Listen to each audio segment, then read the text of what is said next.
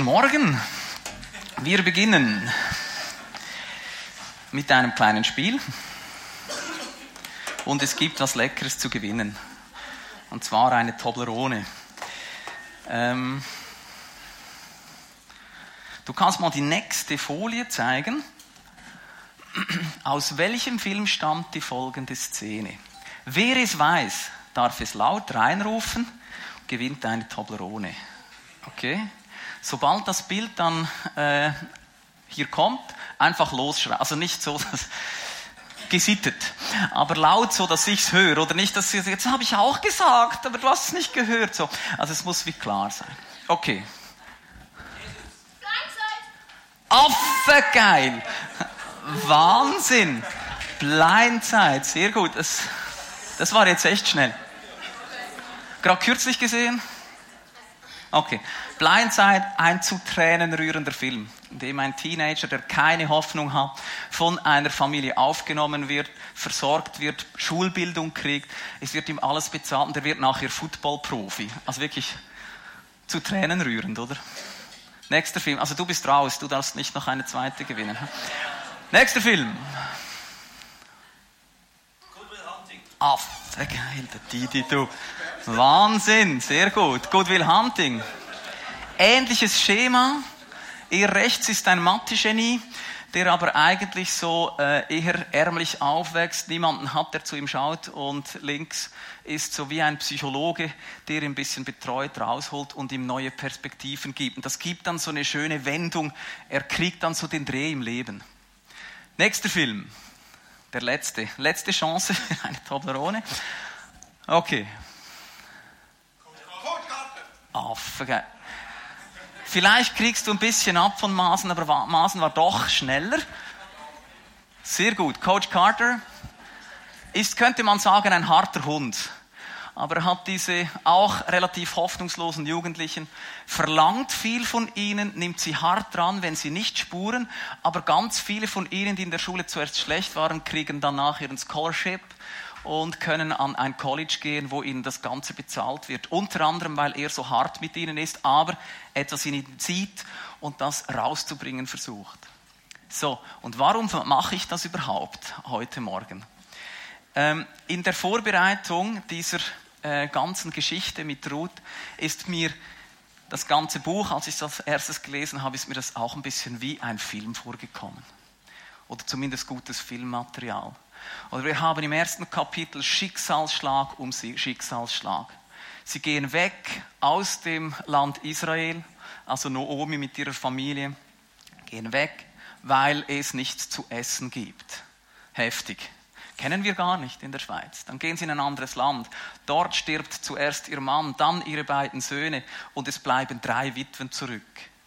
Noomi mit ihren beiden äh, also mit Ruth und Orpa, ihren Schwiegertöchtern. Und eigentlich hat man so das Gefühl, ey, heftig, wie kommt man da überhaupt raus? Also sehr, sehr krass. Und dann kommt aber die ganze Geschichte so ins Laufen, so wie wir das gern haben bei den Hollywood-Filmen, oder? Wie irgendjemand kommt und aus dieser Hoffnungslosigkeit rausholt und rausführt und wieder Perspektive gibt. Und es ist wirklich zu Tränen rührend, finde ich. Oder so mit 20 habe ich das Gefühl gehabt, wenn ein, wenn ein Film ein, ein Happy End hat, dann ist es kein guter Film, das ist doch kitschig. Und heute bin ich an dem Punkt, wo ich sage, oh, schön, wenn es gut ausgeht, weil es einfach toll ist, oder? Also wir sehnen uns ja eigentlich nach guter Botschaft und das wirklich bei Ruth extrem schön. Und Andrea hatte vor zwei Wochen die Aufgabe, so ein bisschen das weniger Schöne mit der Hungersnot und der Hoffnungslosigkeit zu machen. Und ich habe wirklich die schöne Aufgabe, jetzt zu beginnen mit dem Rausholen aus dieser Hoffnungslosigkeit.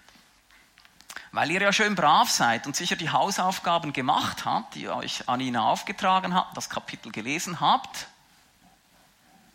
Sehr gut äh, lesen wir jetzt nicht das ganze Kapitel, weil es geht auch sehr lang, es sind doch 23 Verse, es geht relativ viel. Ich habe so eine kleine Aufstellung gemacht, äh, die ist auf den nächsten beiden Folien. Wir gehen einfach ganz kurz durch.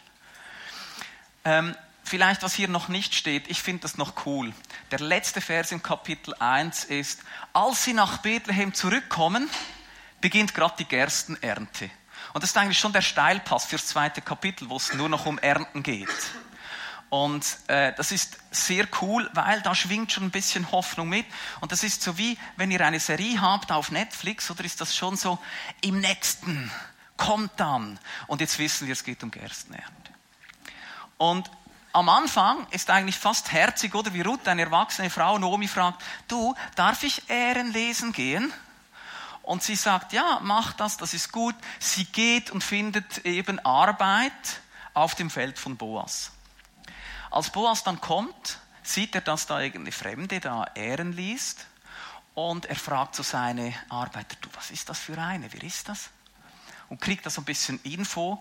Und spannend finde ich, dass der äh, Vorarbeiter nachher sagt, die arbeitet ziemlich hart, so im übertragenen Sinn. Die ist wirklich fleißig.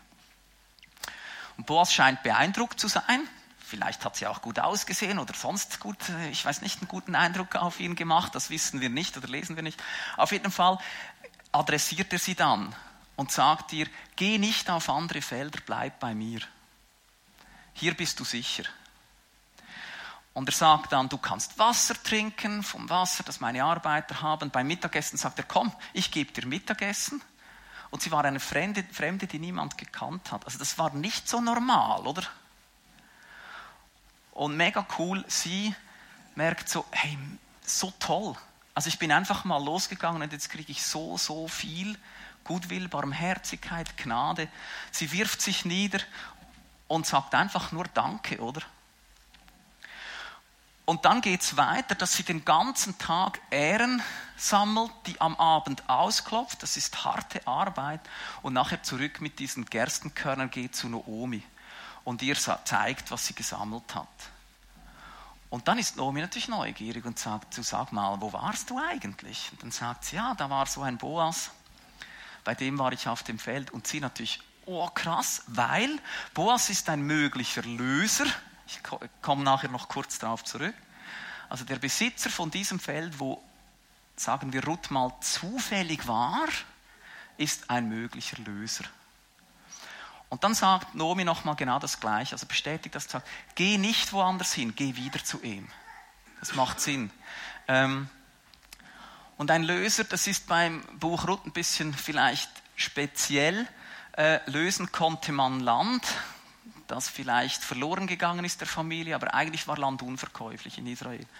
Und deswegen gehörte es immer noch der Familie, aber man musste vielleicht die Schuld tilgen. Und das konnte ein Verwandter machen, jemand aus der Familie, aus der Sippe. Und das kommt dann später in, in Kapitel 4 vor allem, wo das dann äh, passiert. Aber einfach, dass ihr wisst, was gemeint ist mit Löser. Also Boas ist eigentlich der Traumkandidat, an den jetzt Ruth gelangt ist. Und in diesem Buch ist dieses Lösen noch gekoppelt an die Ehe. Also Leviratsehe heißt eigentlich, also man sagen kann, hey, ich schaffe dir dann Nachkommen, weil du bist ja jetzt Witwe, jetzt heirate ich dich und dann gibt es wieder Nachkommen. Aber das waren eigentlich zwei verschiedene Paar Schuhe und hier in diesem Buch kommt es sogar zusammen. Also sagen wir mal Segen im Quadrat oder für Ruth. Äh, genau. Ich möchte weitergehen und zwar ist die Frage ja eigentlich, alles gut und recht, schöne Geschichte, aber was hat sie mit uns zu tun? Und ich würde sagen, extrem viel. Ich glaube wirklich, dass die Symbolik in diesem Buch extrem wichtig ist für uns. Weil wir interessieren uns, wir lesen ja die Bücher, um zu, auch zu wissen, was hat das mit uns zu tun. Und ich will es euch sagen, und deswegen ist es auch wie ein Hollywood-Film. Diese Personen, die vorkommen, die haben eigentlich, die stehen immer für jemand anders, die verkörpern jemand. Das erste, Ruth, ist eigentlich, ganz noch weiter, sorry, ist ein bisschen anspruchsvoll.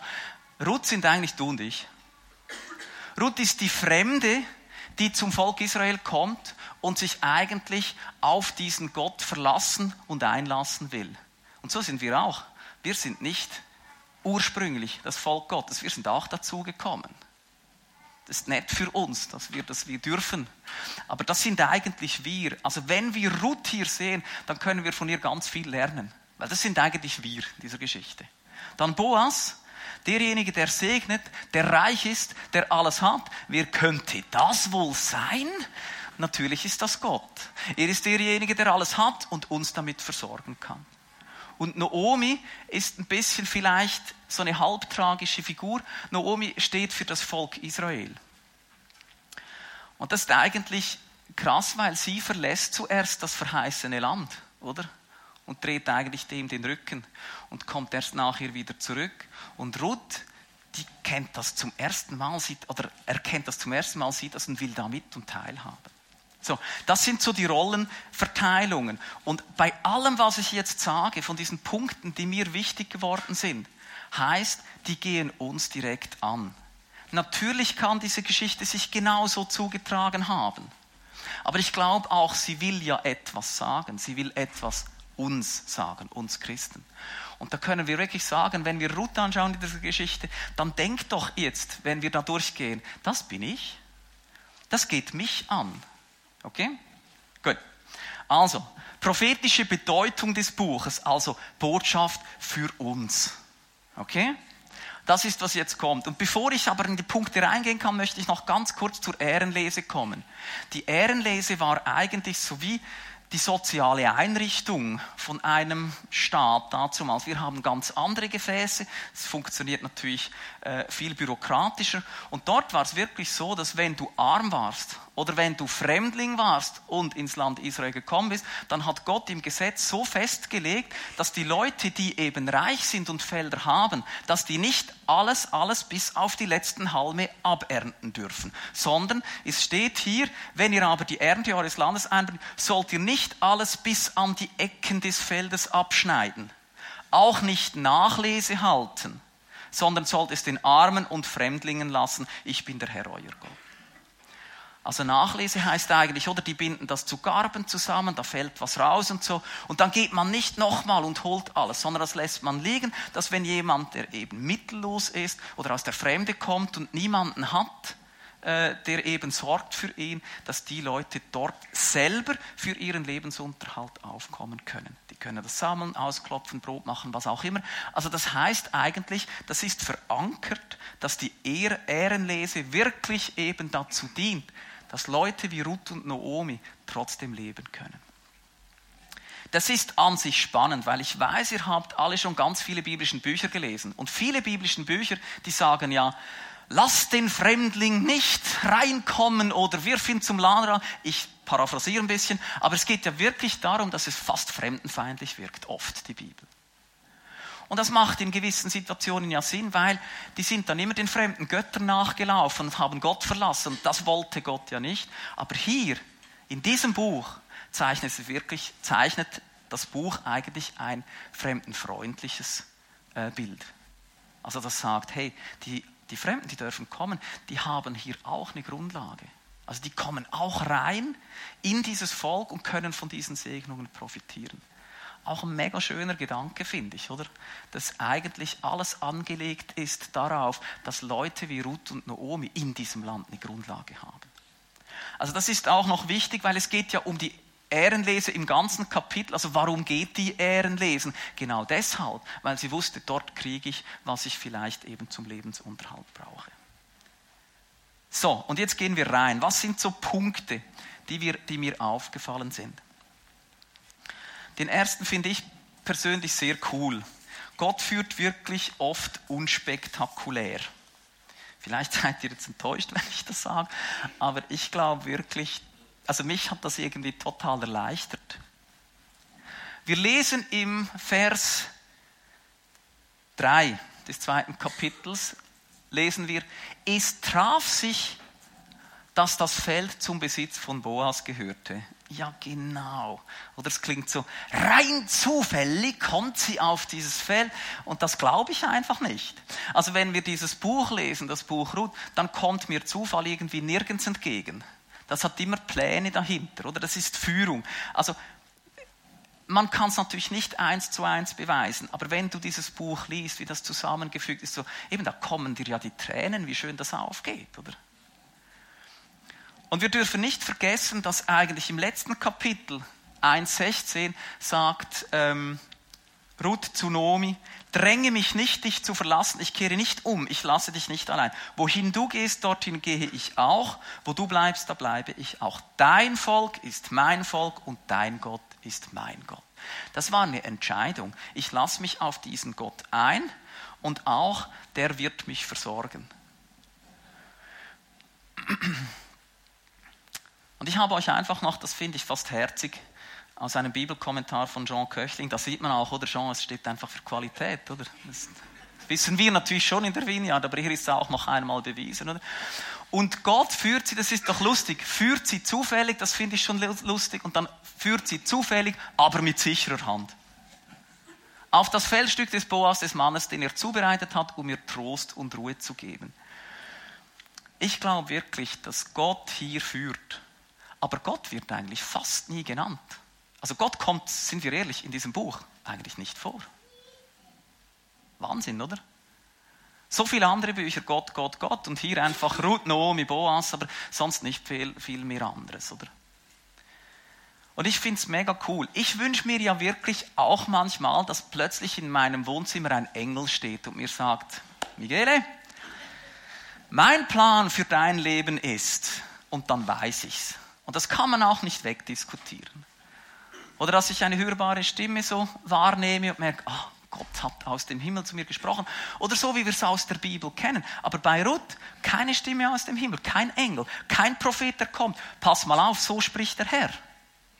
Lesen wir auch sehr oft in der Bibel. Nichts dergleichen. Ist einfach nur, man hat so das Gefühl, Gott schubst ein bisschen in die richtige Richtung, dann ja, nein, da wieder so ein bisschen. Aber eigentlich wirkt alles ganz, ganz natürlich und alltäglich. Mega schön, weil das ist ja auch mein Alltag, oder? Ich habe noch nie einen Engel bei mir im Wohnzimmer gehabt. Und da könnte man ja dann traurig werden, oder? Weil in der Bibel passiert das ja oft. Aber ich glaube wirklich, Gott führt sehr, sehr natürlich hier. Mega cool. Und ich möchte euch ein kleines Beispiel aus meinem Leben äh, erzählen, weil ich finde, oft in der Retrospektive sehen wir ganz genau, da hat Gott die Finger mit dem Spiel gehabt. Sind wir auch überzeugt, oder? Da würden wir sagen, da hat mich Gott geführt. Aber sind wir im Moment so sicher? Also ich fast nie.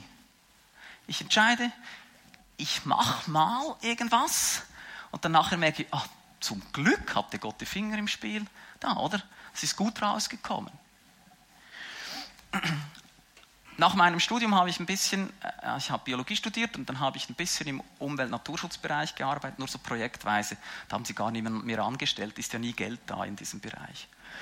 Und, äh, und dann habe ich aber mich entschieden, dazumals noch in der FCG, also Momentum Church, ein Pastoral, also als Pastoralpraktikum ein Praktikum zu machen für satte 0 Franken im Monat. Und da musste ich einfach noch einen Job nebendran haben. Und das war wirklich echt cool. Das ist eine schöne Geschichte. Macht euch bereit.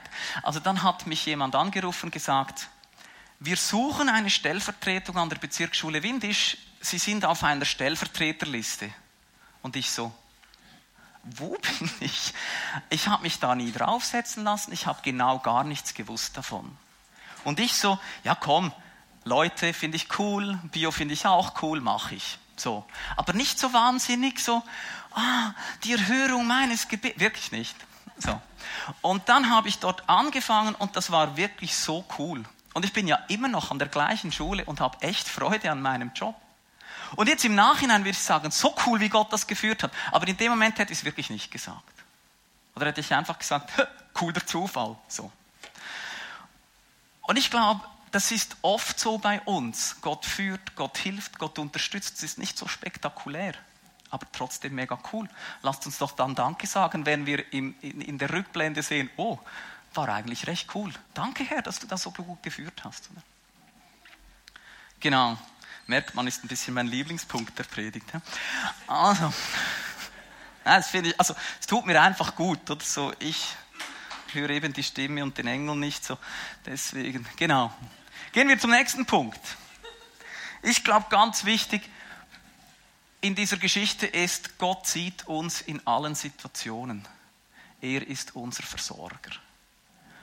Und ich weiß, dass ihr das schon hundertmal gehört habt, oder? Und trotzdem, mein Leben ist oft nicht so, oder? Manchmal habe ich das Gefühl, Gott, wo bist du? Siehst du mich überhaupt? Warum klappt jetzt das wieder nicht? Das passiert ja oft. Und ich glaube, was wir hier sehen, ist, auch wenn Gott nicht zuvorkommt, er sieht uns. Er sieht Ruth. Er sieht die Not von Ruth. Und denkt dran, wir sind Ruth. Er sieht auch unsere Nöte. Und er führt da irgendwie auch raus. Ich finde noch spannend, einfach so, ihr kennt ja mich schon ein bisschen, ich finde so die Details manchmal noch spannend. Oder wie Ruth zuerst Kontakt, in Kontakt kommt mit den Arbeitern von Boas. Also sagen wir jetzt mal mit den Arbeitern von Gott. Also mit anderen des Volkes, oder? Und die sind ja schon ein, so ein bisschen ein Abklatsch oder ein Abglanz oder ein, ein Abbild von dem, was der Chef ist. Oder die müssen ja umsetzen, was der sagt. Und ich finde es wirklich cool, wie zuerst kommt sie da rein und merkt, ah cool, tolle Erfahrung, die sind nett zu mir, ich kann ihr Ehren lesen, super. Aber wenn dann Boas kommt, das hat noch einen ganz anderen Impact, oder? Der kommt und sagt, hey, Wasser, Essen, komm. Und sie, oh mein Gott, ist das krass. Oder? die fällt dann nieder und sagt, wow, wie ich hier gesegnet werde. Und ich glaube, das ist wichtig auch für uns. Die Begegnung, wir untereinander, die Begegnung mit Aposteln, Lehrern und Propheten, ersetzt einfach nicht die Begegnung mit Gott, oder? Es ist anders, als wenn du von Gott heimgesucht wirst, als wenn du als Christ ein bisschen nett zusammen bist. Ich will das nicht schmälern, versteht mich nicht falsch. Ich, ich habe ja das sehr gern, so dieses Zusammensein. Aber ich glaube einfach so, diese Begegnung mit Gott, das ist einfach noch hier oben oder einfach ein Level krasser. Und ich glaube, das sieht man hier. Boas direkt, die Begegnung mit Ruth, das haut sie um, oder? Und wie er ihr begegnet mit all den Segnungen und so weiter. Und wir sehen ja, wie er sie versorgt. Also sie kommt als fremde, Unbekannte dorthin und am ersten Tag sagt Boas, trink doch Wasser von mir. Iss doch mein Mittagessen. Also die war wahnsinnig gesegnet. Und normalerweise musste sie in der Ecke irgendwo ein bisschen Ehren sammeln. Aber nein, sie wird total versorgt. Finde ich wirklich sehr krass. Ich weiß, es läuft nicht immer alles rund. Ich weiß, wir sind manchmal auch enttäuscht. Ich weiß, wir haben Mühe, manchmal auch mit Gott. Und doch glaube ich, ist es wichtig, dass wir uns auf diese Aussage stellen und sagen, im Endeffekt ist er unser Versorger. Boas ist der, der alles besessen hat und entscheiden konnte, will ich Wasser oder Essen geben. Das ist Gott. Er hat alles. Nächster Punkt. Es braucht unser Mittun für Gottes Segnungen. Ich finde das mega cool. Ruth entscheidet sich, ich will zu diesem Volk gehören. Aber dann kommt sie nicht ins Land nach Bethlehem und sagt, so, jetzt segne mich mal Gott, ich bin ja schließlich hierher gekommen. Also sie ist fleißig, aktiv, sie gibt sich hin. Das ist schon sehr auch, äh, finde ich, bemerkenswert. Also sie erzwingt eigentlich den Segen. Ich sage es mal so. Mir ist Jakob in den Sinn gekommen, als er mit Gott gekämpft hat, oder? Gesagt, ich lasse dich erst gehen, wenn du mich segnest. So. Also das ist mir so in den Sinn gekommen, oder? Äh, Ruth arbeitet dafür. Sie wartet nicht auf Segnungen, sondern sagt, ich tue meinen Teil dazu, ich gehe auch, ich arbeite, ich will fleißig sein und so weiter.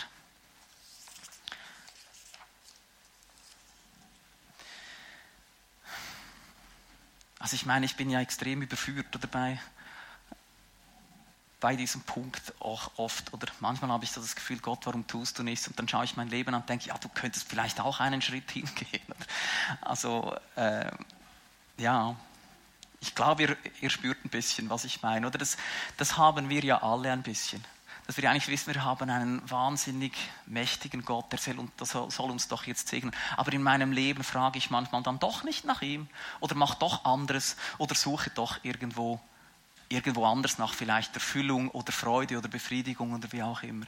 Und ich glaube, das ist auch wichtig, oder? Dass wir sehen, dass Ruth eigentlich wirklich da reingegangen ist und Nahrung gesucht hat. Und ich glaube, das ist ein Bild, oder? Wir wollen ja auch Nahrung von Gott. Wir wollen geistliche Nahrung. Und auch hier, das sind einfach so kleine Bezugspunkte. Macht mit denen, was ihr wollt. Aber mir kommt dann immer so Zeug in den Sinn, oder? Wie war es in der Wüste, als das Volk Manna aufgelesen hat? Das war das Einzige, was sie hatten. Und das ist doch wirklich eine Parallele, oder? Also die musste das auflesen. Man konnte nicht einfach sagen, also Gott, ich stelle meine Schüssel raus und am Morgen ist Manna drin. sondern Manna hat es zwar gegeben, aber sie mussten es selber holen. Also dieses Miteinander von was ist mein Anteil und wo segnet mich Gott, das finde ich sehr bemerkenswert, dass wir auch etwas tun können und auch tun sollen. Also nicht einfach warten darauf, sondern mal irgendwo anfangen. Letzter Punkt.